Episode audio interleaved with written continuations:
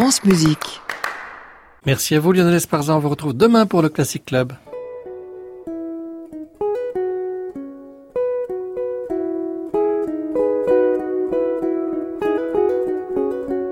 Arnaud Merlin, le portrait contemporain.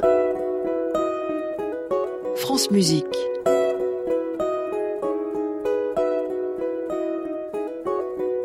Aujourd'hui, José Manuel López López.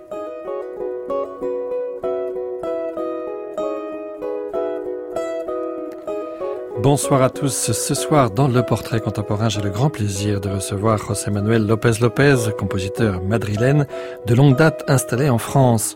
Profondément marqué par une réflexion sur le temps qui le place dans le sillage de Stockhausen et d'Eliot Carter, José Manuel López López explore dans une démarche aussi scientifique que poétique les relations entre l'harmonie et le timbre, réinventant une polyphonie où l'on trouve quelques échos des polyphonies médiévales ou africaines, dans une belle continuité avec les idées des initiateurs de l'école spectrale, le compositeur s'interroge sur la relativité du temps, maniant avec habileté notre perception de son expansion ou de sa compression.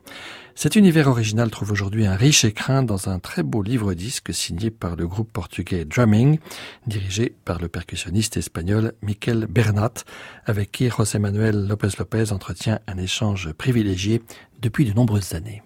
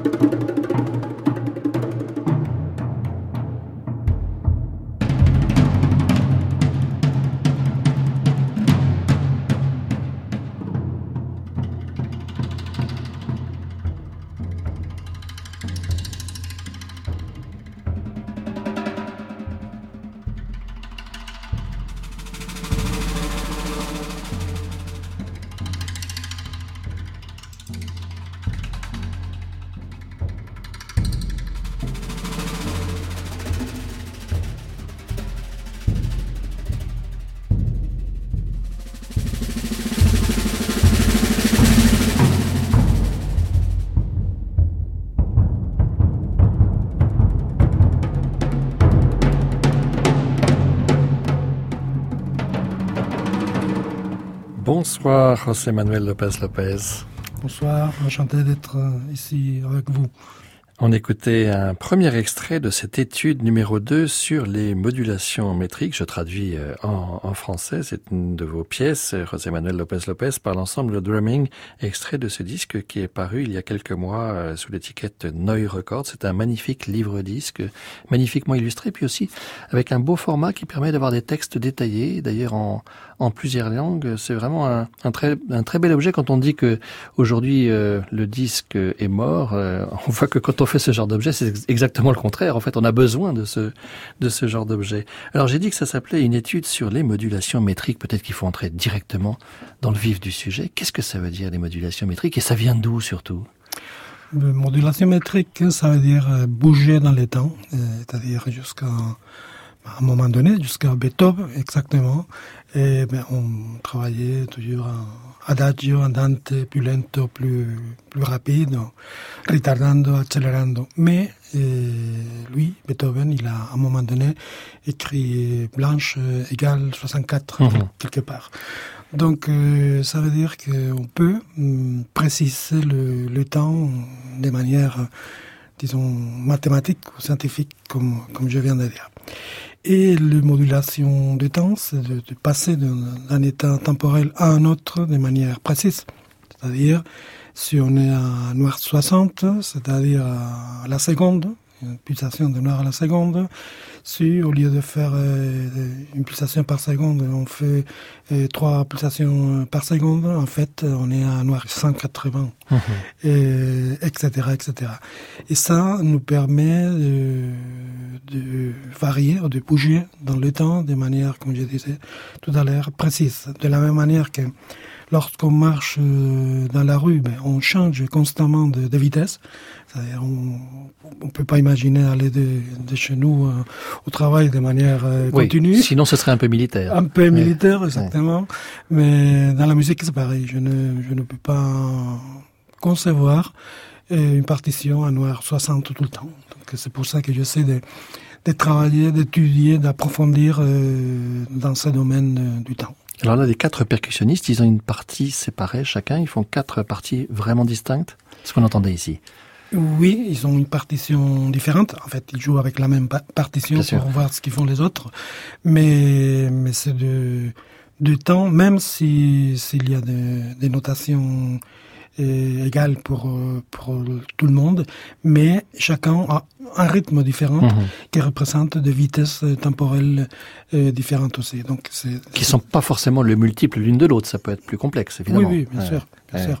Et dans ces cas, euh, on profite, on profite de ces euh, de cette qualité de, de, superposition polyphonique de différents temps pour, à un moment donné, dire voilà, je vais prendre le temps de, de percussionniste 1 au percussionniste 4 au, 3 pour passer à, un autre état temporel. Mhm. C'est ça. en fait, la modulation métrique, euh, tout le monde le sait. Et c'est Elliot Carter qui a vraiment mhm. travaillé beaucoup. Et Stohausen aussi, évidemment, que, que j'admire. Et bien, je, en, approfondissant, en travaillant dans le deux directions, j'ai fait mon, mon chemin aussi. On va retrouver une autre partie de cette même pièce pour se replonger dans ces modulations métriques.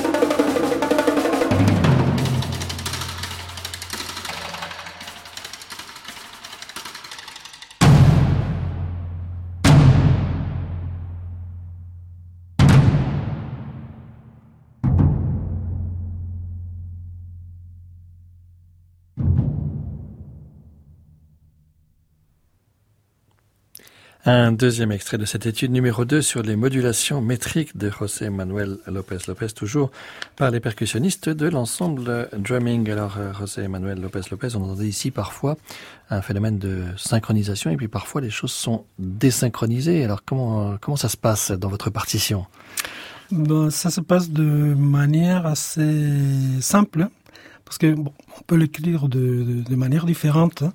c'est-à-dire euh, on peut complexifier l'écriture euh, de façon à écrire des cantolés, des sestolés, des nonolés, -hmm. etc., pour avoir une, une écriture précise, mais aussi on peut le faire, mais comme je l'ai fait, dans certaines parties de, de cette pièce, hein, en écrivant et accélérando pochis, en, en accélérant un tout petit peu, ou retardando. Donc ça, ça crée de de, de, de désynchronisation mmh. et ça m'amène à quelque chose qui a, après cette pièce euh, était pour moi euh, très important, c'est la granulation. Alors qu'est-ce que c'est la granulation? La granulation, c'est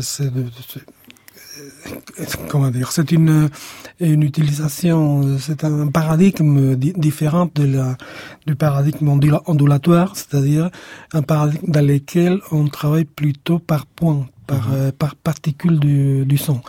Et dans ce cas, on construit un, un son, non pour la, par la vibration d'une d'une euh, forme d'onde, mais plutôt pour, par l'accumulation de, de, petits points. Mmh. Et donc, euh, dans, cette... Euh... Ça, c'est quelque chose qui vous vient de, de votre fréquentation de l'électroacoustique Oui, oui, bien sûr, bien sûr. C'est important, très important dans mon travail. De la synthèse. Mmh. De la synthèse, du travail électroacoustique, parce que c'est un, un, territoire qui m'est... Familier. Qui, ouais. familier, qui me stimule énormément et je crois nécessaire pour comprendre beaucoup de choses dans, dans la musique. Et bien voilà, c'était un peu le, cette idée aussi de, à travers une écriture totalement euh, acoustique, instrumentale, trouver un contact avec euh, la musique électronique aussi. Alors point par point, est-ce que ça veut dire aussi euh, qu'on se rapproche de ce qui pouvait se pratiquer par exemple dans la polyphonie il y a très très longtemps ou, qui, ou ce qui peut aussi se, se pratiquer dans la, dans la polyphonie dans d'autres dans d'autres musiques? Je pense à la musique africaine par exemple ou à la musique de l'ars antiquois. Absolument, absolument. Ça c'est le cas d'un autre exemple qu'on qu va écouter bientôt, une pièce qui s'appelle African Winds et dans laquelle je travaille justement cette polyphonie euh, avec les hockey.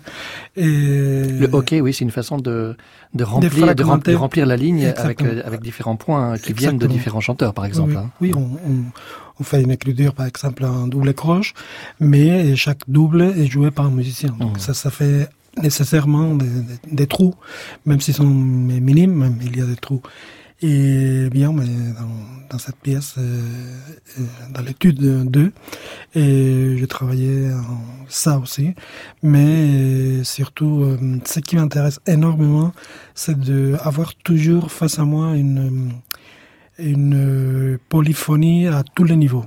C'est-à-dire non seulement écouter la partie médium de, de, rythme, mais aussi la, la lenteur aussi, les, les parties lentes euh, très très éloignées et les parties extrêmement rapides. Donc comme ça, on a une, une vision très profonde de, de, la musique et de l'écoute aussi. Je, je, me souviens, je me souviens cet été, j'étais en, au Japon euh, pour un concert que j'ai eu avec euh, l'ensemble euh, Nomade qui dirigeait Norio Sato. Et on était ensemble dans un temple à Kyoto. Et il a beaucoup travaillé avec Toru Takemitsu. Et il, il, me disait regarde les colonnes de, du temple et bouge un tout petit peu. Mmh. donc je bougeais et il m'a dit tu, tu, as vu, tout bouge. Et, et donc, on a, j'avais cette impression de, de polyphonie profonde mm -hmm. en bougeant moi-même, de tout, tout le temple bougeait, toutes les, les colonnes changeaient de position, et de référence. Et voilà, c'est un peu l'idée transposée à la musique, c'est d'avoir aussi bien cette euh, présence lointaine et proche et très minime.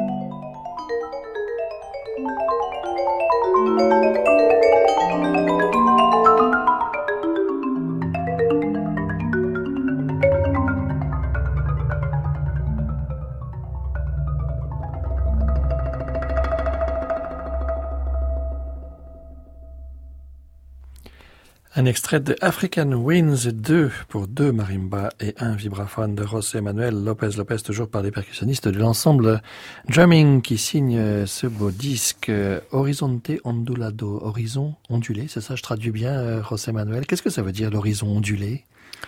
Ben, L'horizon ondulé, ça fait référence à, la photo qu'on trouve dans ce disque. Euh, c'est une magnifique image d'ailleurs. Hein. Ce sont quoi? Ce sont des livres, des, des, registres, c'est ça, qui sont photographiés, empilés euh? Exactement. C'est des, photos de Nelson Souza, qui a un site, hein, si ça intéresse des auditeurs. Exactement. J'ai vu la photo, j'étais complètement touché. Et bon, ça, ça correspond un peu à, à cette euh, superposition de différents niveaux, différentes couches, couches euh, polyphoniques. Ça me, ça je me suis dit immédiatement, c'est parfait pour le pour le disque. Et vous parliez de granulation et d'ondulatoire tout à l'heure. Alors on retrouve le mot ondulé, mais c'est c'est l'onde sinusoïdale, mais c'est pas la même chose. Non, c'est pas la même chose, mais bon, ça peut, on peut dire que ça. Il y a une évocation. Exactement.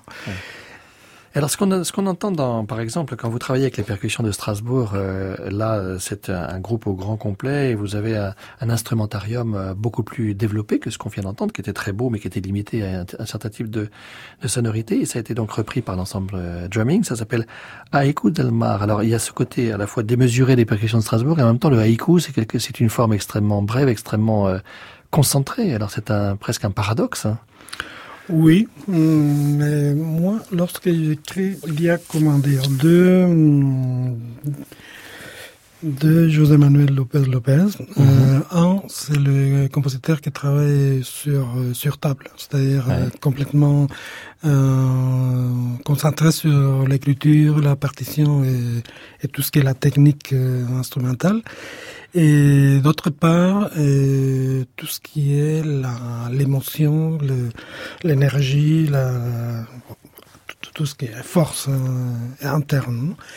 Eh bien, euh, la question c'est comment combiner une chose et l'autre. Mhm. Évidemment, les haïkus ce sont des, petits poèmes qui, qui, me touchent profondément. Et j'essayais à un moment donné, euh, lorsque je suis allé au Japon et à la villa Kujiyama euh, il y a déjà quelques années, et euh, j'étais touché profondément par ces, ces haïkus. J'essayais de, de, de représenter la musique, ce qui n'est pas nouveau parce qu'il y a beaucoup de compositeurs qui l'ont fait depuis depuis pas mal d'années. Et mais en tout cas, j'essayais de, de, trouver ma manière. Et ces haïkus m'ont inspiré une certaine euh, euh, sonorité, un certain état d'esprit et que j'essayais de, de, transmettre dans les pièces, non seulement dans, dans les haïkus del, del, mar, mais aussi dans Bientôt d'automne et d'autres pièces qui mmh. ont été vraiment inspirées. Il n'y a pas, les, les haïkus ne sont ni, ni chantés ni, ni dit, mais simplement sont là du point de vue euh, d'inspiration profonde euh, pour moi.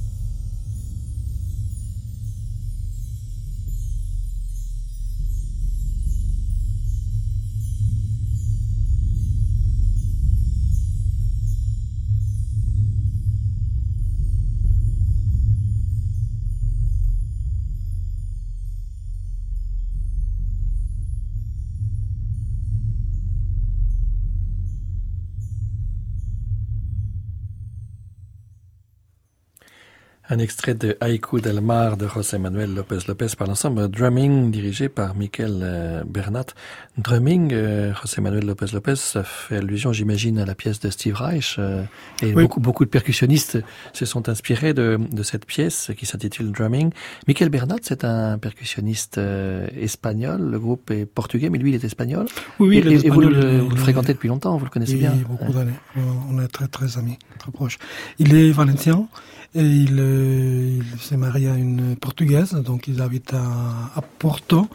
Et là, il a créé un ensemble de percussions qui s'appelle euh, Drumming. Voilà. Alors vous avez comment vous avez travaillé avec lui? Parce que ça c'était une pièce, je le disais, qui avait été écrite pour les percussions de Strasbourg. Est-ce que vous, vous l'avez adapté, retravaillé avec eux, ou ils ont ils ont pris la, exactement la même euh... Bon, les pièces, euh, il faut dire qu'ils euh, évoluent toujours. Je pense mmh. qu'elles vivent, elles ont une vie propre, euh, heureusement. Et bon, toujours, lorsqu'on on, joue une pièce, je travaille, retravaille, retravaille, retravaille. Donc avec lui, qui c'est un ami proche, ben, j'ai la, la, chance de pouvoir euh, modifier, retoucher, améliorer le timbre, faire tel, tel ou tel baguette, tel ou tel instrument. Et donc euh, oui, j'ai beaucoup, beaucoup. Disons, j'ai travaillé encore la pièce et, c'est un, grand plaisir avec lui, comme, comme je viens de dire. C'est un grand percussionniste qui travaille avec l'ensemble Ictus, qui aussi comme, comme soliste. Donc c'est une, une, grande chance pour moi.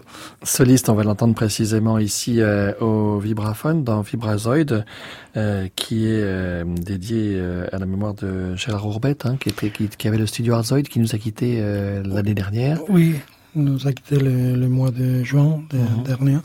Et oui, c'est une pièce qui est dédiée aussi à, à sa femme, Monique. Et, euh, oui, j'ai sauté une commande de ouais. Et précisément, là, on entend votre travail avec l'électronique, hein, donc qui a beaucoup compté aussi, et qui compte toujours beaucoup dans oui, votre travail de compositeur. Euh, l'électronique compte beaucoup, beaucoup dans mon travail parce que euh, lorsque j'étais en Espagne, euh, j'ai eu la, la chance de d'assister à un, cours euh, à Cuenca. C'est une ville qui se trouve à à 160 km de Madrid et il y a eu un stage avec le compositeur Horacio Vagion. C'est un compositeur qui m'a marqué on est aussi très proche et il m'a marqué toujours par sa, vision justement dont on parlait tout à l'heure microscopique du temps et la manière de de, de, créer aussi des polyphonies à ce niveau-là et d'avoir une écriture, une vraie écriture. C'est pas des textures comme, comme ça un peu euh, sans contrôle, mais vraiment c'est d'une précision absolument extrême. Et donc euh, cet aspect euh, électronique, euh, à partir de ces moments, bon, j'étais en Espagne, j'ai suivi un peu le, le, les conseils de, de Luis et Pablo, cher euh, maître avec qui, avec qui je travaille aussi. Je suis venu en France, j'ai continué à travailler avec Vajon. Et donc cette, cette partie euh, électronique, euh, qui d'ailleurs je aussi approfondi à, à Bourges, je, avant de venir à Paris. Au groupe de musique, le, le GMEB. Oui. Exactement, avec euh, Roger Coquini, qui m'a beaucoup appris, avec les, disons, les, les, les moyens de, le, de, de l'époque, c'est-à-dire avec les outils analogique euh, qui a évolué évidemment énormément ces dernières années. Mais bon, mais ça m'a marqué profondément et ça m'a servi à connaître l'intérieur du son et à essayer dans la musique euh, acoustique ou instrumentale et essayer de trouver tous les paramètres et toutes, euh, toutes les informations qu'on peut obtenir grâce à la, musique électronique, à l'analyse, euh, au travail vraiment direct sur les sons.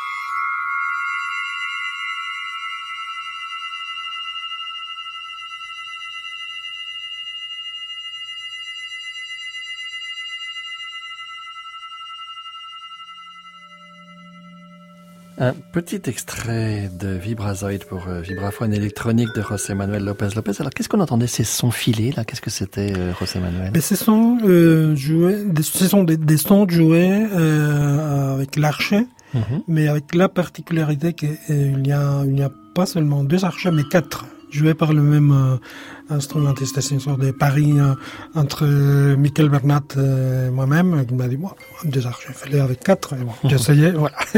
et ça marchait. Euh, en tout cas, l'idée, c'était de, de, d'avoir de, des sons différentiels sur chacune de nos jouets et de, de, de différents euh, rythmes euh, répétés à différents endroits de l'espace euh, qui entoure le, le, le public. Donc ça, ça d'une part c'est ça, et d'autre part c'est la, le travail de la granulation à partir du son même de l'instrument pour créer ces deux paradigmes euh, simultanés, le granulaire et le paradigme ondulatoire.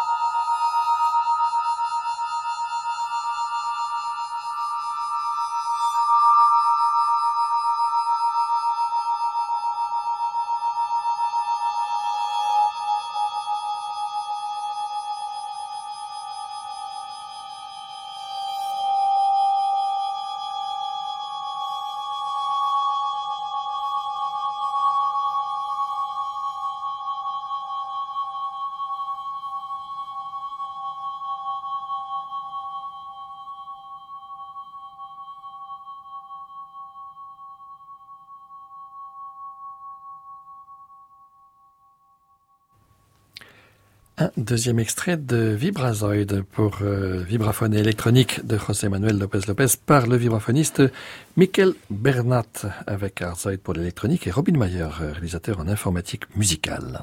Le portrait contemporain, Arnaud Merlin, France Musique. José Manuel Lopez Lopez, euh, alors quand vous écrivez par exemple un, un concerto euh, pour piano et orchestre, est-ce que vous pouvez euh, euh, travailler sur cette grande polyphonie de, de particules de, de, la même manière à l'orchestre? En tout cas, j'ai essayé. Oui. Euh, je me suis dit, euh, je vais écrire un concerto pour piano et orchestre. Euh, donc, je voulais pas écrire un, encore un autre concert. J'aurais bien aimé, évidemment, pouvoir écrire comme Beethoven, Schumann, Chopin et beaucoup d'autres compositeurs, mais j'essayais de, de comment faire aujourd'hui, dans mon temps, et pour connecter le piano avec l'idée des, des, des matières euh, vraiment nanomatières, pour ainsi dire, en, en termes de, de rythme. Et bon, j'ai commencé à explorer dans le piano euh, en, en étouffant certaines... Et vous, certaines- vous le préparez le piano un peu quand un même tout hein petit peu. Ouais. C'est pas beaucoup, vraiment. C'est presque pas pas grand chose en tout cas. Et mais il y a des cordes qui sont étouffées. Mhm. Et bon, j'ai créé euh, avec de- des rythmes, polyphonies des irrationnelles, des- avec le demande et vraiment beaucoup de, de particules, mais sans, sans résonance. Ce sont Oui. des tic-toc-tac-tic-toc-tac-tac. Oui, on entend des choses qui sont très surprenantes, hein, qui, euh, qu'effectivement qu'on n'a pas l'habitude d'entendre au piano. Alors, il y a un pianiste, et puis il y a aussi quelqu'un qui est chargé de l'étouffement des cordes, hein, Exactement. notamment. Ouais. Et je vais vous dire pourquoi, parce que il y a une partie, une, octave dans la partie aiguë du piano euh, qui reste un bon moment euh, dans, la pièce, étouffée avec des pâtes à fixe ou avec un objet pour, euh, empêcher de résonner les cordes. Et dans la partie grave, je me suis dit, je ne vais pas rester tout le temps faire la même chose. Donc, euh, j'ai besoin de quelqu'un qui, qui, qui laisse euh, vivre, étouffe et laisse vivre les cordes. Donc, euh, je cherchais l'aide d'un manipulateur ou, manipulatrice, ça dépend. Et, euh, et ça me permet de d'obtenir une- des couches temporelles à nouveau de différentes euh, caractéristiques euh, de couleurs et de timbres. Et ça, euh, je, je l'utilisais euh, vraiment à fond pour euh, établir de modulation métrique, mais en, en réalité des modulations du timbre et granulation mé- métrique aussi que j'appelle souvent comme ça, Mhm. et pour euh, différencier ces, ces, ces couches. Non? Et, je, me suis lancé dans, cette idée de d'abord de paradigme granulaire dans tout le, tous les registres possibles du piano, et après avec l'orchestre. Donc avec l'orchestre, c'était un peu plus simple, c'est-à-dire avec des jetés d'archers dans les cordes, avec euh, les cordes étouffées, au sein des cordes étouffées, avec euh, le bois de, de, l'archer, ça, ça produit vraiment des, des petits, petits sons, particules, qui est euh, utilisé dans, dans, dans tout, euh, tout l'orchestre, et ça, ça donne une, vraiment une texture extrêmement granulaire.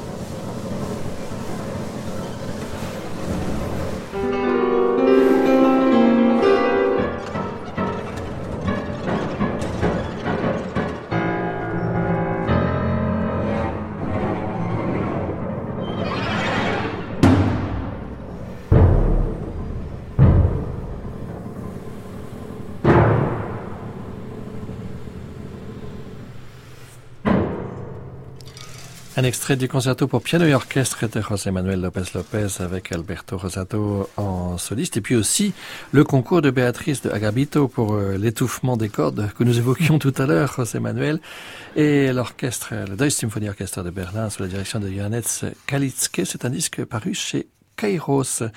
Euh, José Manuel, euh, vous vous intéressez évidemment euh, à toute la problématique du temps. Alors quand on s'intéresse au temps, on s'intéresse à la relativité du temps. Absolument. Alors quand on écrit une pièce qui s'intitule Plus vite que la lumière, on voit où vous voulez en venir. Eh oui. C'est ça, c'est le, tout est relatif. Tout est relatif, oui, oui. Dans cette pièce, ce que essayé de, de faire, c'est suivre un peu l'idée de, de l'accélération du temps, c'est-à-dire euh, si on accélère le temps à tel point, si on, accélère le, la, la, vitesse à tel point qu'on on s'approche de, de, la vitesse de la lumière, en fait le, le temps s'arrête.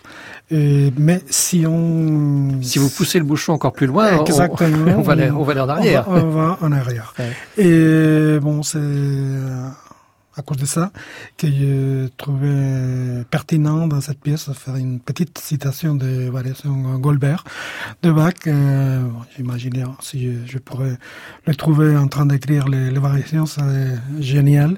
Et bon, c'est un peu l'idée de, la pièce, c'est-à-dire c'est un grand, grand accélérando du début à, la fin. Au début, il y a des, temps extrêmement lents et au fur et à mesure que, que la pièce avance, on accélère, on accélère, on accélère. Il y a évidemment des paliers parce que disons, pour parler de manière technique, c'est j'accélère la noire à 420, mm -hmm. en fait, euh, la noire devient double coche, euh, il y a une nouvelle noire, et, et comme ça jusqu'à jusqu'à la, la, fin de, de, la pièce, où vraiment euh, la vitesse est extrêmement rapide, et on arrive justement, on trouve les, les variations la citation de variation. Ah, ça, c'est un enregistrement récent sur un, un instrument magnifique qui est l'orgue de la cathédrale de Léon. En Espagne, c'est un orgue absolument monumental, hein, avec euh, quatre corps. Euh, c'est absolument phénoménal. C'est phénoménal, c'est phénoménal. Et il y a un festival qui justement profite de, de, de cet orgue. Ils ont soutenu et appuyé la rénovation, la construction de cet orgue. Et il y a un, festival depuis 35 ans maintenant et qui s'appelle Fiocle. Ils sont en train de faire un répertoire euh, classique absolument phénoménal et aussi euh, ils commandent des pièces euh, compositeurs euh, actuels pour euh, renouveler un peu le répertoire de, la cathédrale et de l'écriture de l'orgue aussi. Alors on va se quitter José Manuel López López avec cette pièce plus vite que la lumière et l'organiste c'est John Paolo Di Rosa. C'est un enregistrement tout à fait récent en octobre dernier dans le cadre de ce festival d'orgue de la cathédrale de Léon.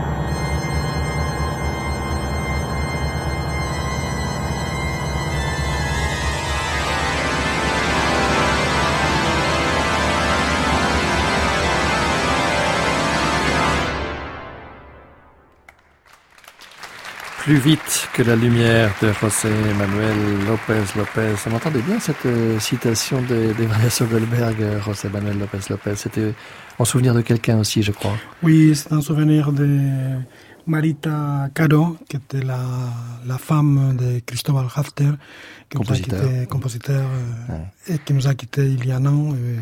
Et, et qui jouait et, ces variations. Et qui jouait ouais. cette variation. Donc j'ai voulu cette idée de, de de, retour de, de passer de, le temps d'une certaine manière, euh, relier sa mémoire, euh, tout ce qu'il a fait pour la musique, pour beaucoup de compositeurs, euh, la, marqué dans la pièce. Ici, c'était l'organiste Giampaolo Di Rosa. C'était enregistré tout récemment, en octobre dernier, à l'orgue de la cathédrale de Léon, en Espagne. Ainsi se referme ce portrait. Je rappelle bien sûr la parution de ce très beau CD avec un magnifique livret chez Neu Records, euh, Horizonte Ondulado, l'ensemble drumming de Michael Bernat. Et je signale d'ailleurs que l'on peut aussi euh, télécharger, il y a un code à l'intérieur du livret, on peut télécharger des pistes pour l'écoute euh, spatialisée en 5.1 si vous avez déjà le livre CD. Merci beaucoup José Manuel Lopez Lopez d'avoir accepté notre invitation ce soir. Merci à vous. Merci à Annie Comier qui nous a aidé à préparer cette émission réalisée par Mark James avec ce soir à la technique Pierrick Charles. Je vous retrouve mercredi prochain, 23h, un nouveau portrait avec le compositeur Valerio Sanicandro. En attendant, vous pouvez réécouter et télécharger cette émission sur le site de France Musique. Il est minuit, c'est l'heure de retrouver Anne Montaron, Création mondiale. À réécouter sur francemusique.fr.